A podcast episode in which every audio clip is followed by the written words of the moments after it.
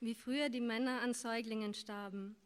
In den Wiener Gräberfeldern fand man insgesamt 6571 Männerskelette, in deren Brustkörbe Säuglingsskelette eingewoben waren. Es gab auch einige Frauenskelette, aber sie schienen eine logische Fortsetzung der Frauenskelette zu sein, in denen knapp über dem Beckenknochen Säuglingsskelette zu finden waren. Es gab Berichte von Männerskeletten, die auch zwischen Rippen und Becken ein Säuglingsskelett beherbergten, aber am Wiener Gräberfeld war kein solches gefunden worden. Rekonstruierte man die gefundenen Männerskelette und nahm die Analyseergebnisse der Knochen und Zähne hinzu, so ergab sich schnell das, Blick, das, das Bild von Männern, denen ein Säugling wie ein Tumor auf der Brust gewuchert sein musste. Die Überreste dieser Säuglinge wiesen allgemein eine gesunde Knochenstruktur auf, ähnlich den Ergebnissen, ähnlich den Ergebnissen der Untersuchungen an den Gräberfeldern, in denen nur Säuglinge bestattet worden waren. Die Analyse der Männerskelette hingegen zeigte durchgängig inkomplette Zahnreihen, marodierte Zahnstümpfe und in den Knochen Zeichen dafür, dass es ihnen an Vitaminen und Mineralstoffen gemangelt haben musste. Das wiederum war ein eklatanter Unterschied zu den Frauenskeletten, die mit Säuglingen gefunden wurden, denn bei diesen zeigte die Knochenanalyse einigermaßen übereinstimmende Ergebnisse. Bei den Männern, so schien es, war der Säugling tatsächlich als Fremdkörper gewuchert und hatte dem Wirtskörper die Nährstoffe entzogen. Aus den Gräbern der Skelette mit Säuglingen im Bauchraum und aus einigen verbliebenen schriftlichen Quellen konnte man rekonstruieren, wie diese Frauen zu ihren Lebzeiten behandelt werden mussten. Meist lagen sie nicht allein in den Gräbern, oft wurden Grabbeigaben wie etwa Schmuck gefunden. In den schriftlichen Quellen wurde den Frauen eine besondere Rolle zugewiesen. Die Reproduktion schien auf ihnen zu beruhen. Männer wurden in diesen Quellen nicht erwähnt. Auch lagen die Grabstellen, in denen die Männer mit Säuglingen gefunden wurden, eher abseits. Die Männer waren allein darin bestattet und kein einziger von ihnen trug Schmuck, zumindest hatte keiner die Zeitspanne bis zur Ausgrabung überdauert. Sie mussten also, nachdem ihnen der Säuglingstumor gewachsen war, von der Gesellschaft ausgestoßen und geächtet worden sein, aus ihren Familienstrukturen herausgerissen und ihres Besitztums enthoben. Als einziges Privileg wurde ihnen die Bestattung innerhalb der Gräberfelder zugestanden. Die meisten dieser Männer dürften 40 bis 60 Jahre alt geworden sein. Nimmt man die in den Quellen verzeichnete Wachstumszeit der Säuglinge, 40 Wochen, und geht man davon aus, dass diese Säuglinge länger lebten als die Bauchraumsäuglinge, da die Lage der Knochen verriet, dass sie sich außerhalb des Brustkorbes befunden haben mussten, so musste sich der gesellschaftliche und gesundheitliche Verfall im letzten Lebensjahr dieser Männer vollzogen haben. Nirgendwo war ein solcher, solcher Fall schriftlich festgehalten worden. Verlief diese Säuglingskrankheit also so, dass ein Mann in der Früh aufstand und auf seinem Brustbein eine kleine Erhebung spürte, aber sie vergaß, während sie weiter wuchs und sich in Form eines Seesternes ausbreitete? Beim An- und Entkleiden wurde er dieser Erhebung gewahr, erinnerte sich an ähnliche Fälle, von denen ihm berichtet worden war und beschloss, keinen medizinischen Rat einzuholen, da er dann sofort isoliert worden wäre, schlief er nachts schlecht und träumte von einem Kind auf einem Dreirad, das mit dem Rücken an der Haut am Brustbein hing und zerrte. Die kleinen Füße pedalten in einem fort und schwirrten, aber das Kind kam nicht vom Fleck. Und wachte er dann nach kurzem Schlaf auf und griff, griff sich an den Hügel auf der Brust, der just in dieser Nacht begonnen hatte, mit einem kleinen Herzen zu schlagen er trug immer schwerere Anzüge und versuchte mit seinen Seidentüchern die Erhebung zu kaschieren. Er spürte während der Clanversammlungen die Blicke über seine Brust wandern, musste sich öfter als sonst die Stirn wischen und als ein Kollege an ihn herantrat und sagte, Herbert, du siehst heute gar nicht gut aus, geh doch mal früher nach Hause und ruh dich aus. Da zuckte er zusammen und krallte seine Fingernägel in den Handballen.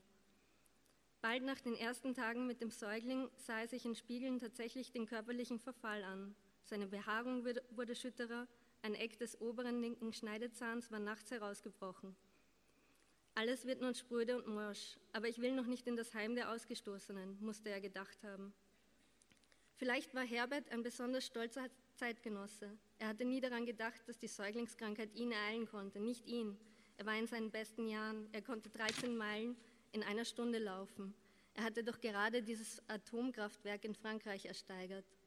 Er musste es kaschieren, solange es ging, und sobald er merkte, dass eine seiner Frauen ihm verdächtige Blicke zuwarf oder die geringe Entkleidungsquote bemängelte, so musste er seine Tasche packen und alleine fortziehen. Er wollte nicht die beschämende Prozedur der anderen Säuglingskranken durchlaufen. Er wollte die Ringe nicht von seinen Fingern ablegen und sich seine Zahnprothesen, denn trotz seines Reichtums war er mit schlechten Zähnen gesegnet und es waren ihm bereits fünf Molaren überkront, ziehen lassen. Er wollte nicht in das Heim zu den anderen Säuglingsmännern, manche schon mit einem ausgewachsenen Fünf-Kilo-Kind, das sie immer so mit einer Hand stützen mussten, das Tag und Nacht nach Essen schrie, bei der Fütterung den Gemüsebrei in die Nasenlöcher des Mannes stopfte und dabei vergnügt gräte. Er hatte sie gesehen, einen zumindest, einen früheren Clankollegen, der ins Heim kam und der ihm noch eine letzte Bitte um Bücher sendete. Er brachte ihm die gewünschten Bücher ans Tor. Im Garten sah er einige Männer mit großen Kindskugeln vor sich spazieren. Was hieß hier spazieren? Sie gingen gebückt, mussten gleichzeitig das Kind, aber auch sich selbst stützen. Sie bewegten sich wie Schreckenskarikaturen der Reproduktionsfrauen. Als würde man ein, als würde man ein Windrad umdrehen und die Windblätter pflügten die Felder darunter um. Die Windradsäulen noch sinnlos, sinnlos in den Himmel gestreckt. Es gab keine Heilung, das wusste Herbert. Es hatte Versuche gegeben, diese Säuglinge noch in ganz frühen Stadien abzuschneiden, herauszuoperieren, ja sogar mit Medikamenten abzulösen. Doch waren schon im Anfangsstadium die Blutgefäße miteinander verknüpft und die operierten Männer starben an ihrer Wunde, die in Herznähe lag. Im späteren Verlauf verbanden sich auch die Verdauungsorgane. Operierte man dann den Säugling ab, so war es, als würde man sich selbst entzweischneiden. Bald waren Arme und Beine seines Säuglings ausgebildet. Sie baumelten von dem Torsoklumpen auf Herberts Brustbein. Er konnte die einzelnen Finger und Zehen abzählen. Auf dem Kopf bildeten sich Augenbrauenhügel, ein Näschen und ein Mund. Die Ohren waren noch in sich eingestülpt. Es wird bald zu atmen beginnen, dachte Herbert.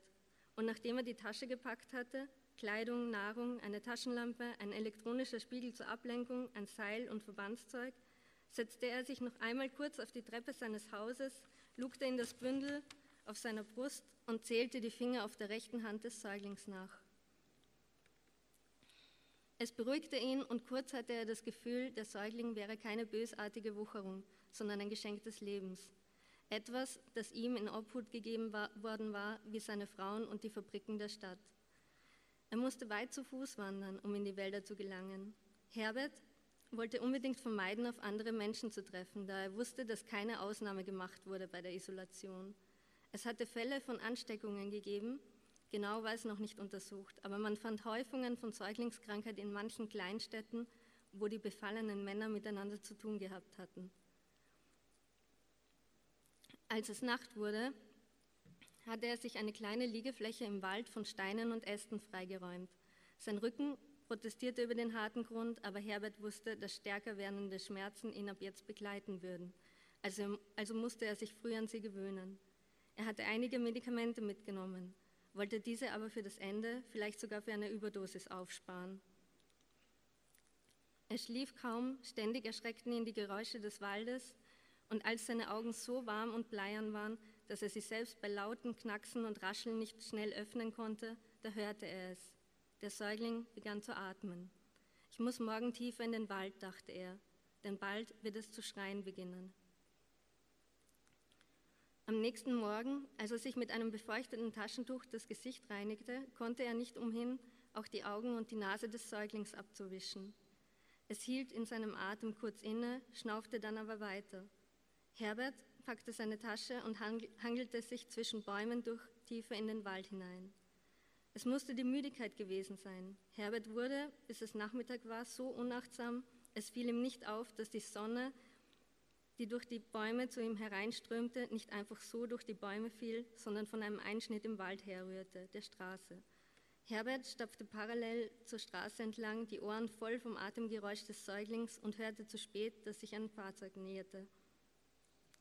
Als sie ihn festnahmen, erschien es ihm nur logisch. Die Idee einer Flucht war lächerlich gewesen. Er wusste, wie schnell der körperliche Verfall mit dem Wachstum des Säuglings voranschritt. Die, Mu die Müdigkeit, das saure Mus Muskelreißen, die Unaufmerksamkeit, die rasch alles verschleierte. Sein Clankollege, den er damals besucht hatte, konnte sich nicht mehr an seinen Namen erinnern. Und auch die bestellten Bücher nahm er überrascht in die Hand und wog sie wie übergroße leere Schneckenhäuser. Er hatte so viel vergessen. Am Rücksitz des Exekutivwagens schlief Herbert ein und wachte erst, kurz, wachte erst auf, als das Fahrzeug stehen blieb und der Exekutivmann mit der Hand auf das Bündel auf Herberts Brust schlug. Der Schmerz durchfuhr ihn, ein Schmerz, der ihn an das frühere Leben erinnerte. Er kannte so einen Schmerz nach Festmahlen, wenn er zu viel getrunken und gegessen hatte, aber dieser Schmerz war wärmer, er stach durch ihn durch und stülpte ihm den Magen um. Aber es war, als hätten große, warme Bärenpranken das Stülpen übernommen. Schon beim Betreten des Heimes sah er seinen Clankollegen wieder. Er lag auf einem Rollbett im Eingangsbereich, zugedeckt, fertig für den Abtransport. Der Arzt, der in seiner Schutzkleidung auf Herbert zukam, antwortete auf seinen ausgestreckten Arm und seine fragende Miene mit Ja, das ist vorbei. Der Säugling hat in 60 Wochen ausgesaugt, das ist ein guter Durchschnitt. Er hat ja am Ende kaum, kaum mehr stehen können, ohne nicht vornüber zu fallen. Herbert wurde ein Zimmer zugeteilt und fortan war sein Alltag geregelt. Essen, Spazieren sowie sechsmal am Tag Aufnahmen in den Röntgenräumen. Man wusste zwar nicht, ob man in Zukunft diese Krankheit heilen könnte, wollte sich bis dahin aber zumindest mit einer guten Verlaufsdokumentation trösten. Den Männern waren die Aufnahmestunden eine willkommene Abwechslung. Manche standen zusammen in den knisternden Röntgenlichtern und zeigten einander die Kunststücke, die sie ihren Säuglingen beigebracht hatten. Herbert musste sich diesen Abläufen gefügt haben. Vielleicht legte er ob der Müdigkeit und des körperlichen Verfalls seinen Stolz ab. Er starb, kurz nachdem das Kind seine Ohrmuscheln nach außen gerichtet hatte, nach 42 Wochen Säuglingswachstum. Die Dokumentation der Krankheitsverläufe ist uns zwar nicht erhalten geblieben, wir können aber aus den aufgefundenen Materialien in denen andere Krankheiten akribisch dokumentiert und diskutiert wurden, darauf schließen, dass es vermutlich Teil des Alltags der befallenen Männer gewesen sein musste. Auch die Heime sind in diesem Bericht eine Erfindung des Verfassers. Aufgrund der Parallelen zu anderen Krankheitsberichten besteht aber auch hier höchste Wahrscheinlichkeit. Herbert ist kein fiktiver Kranker.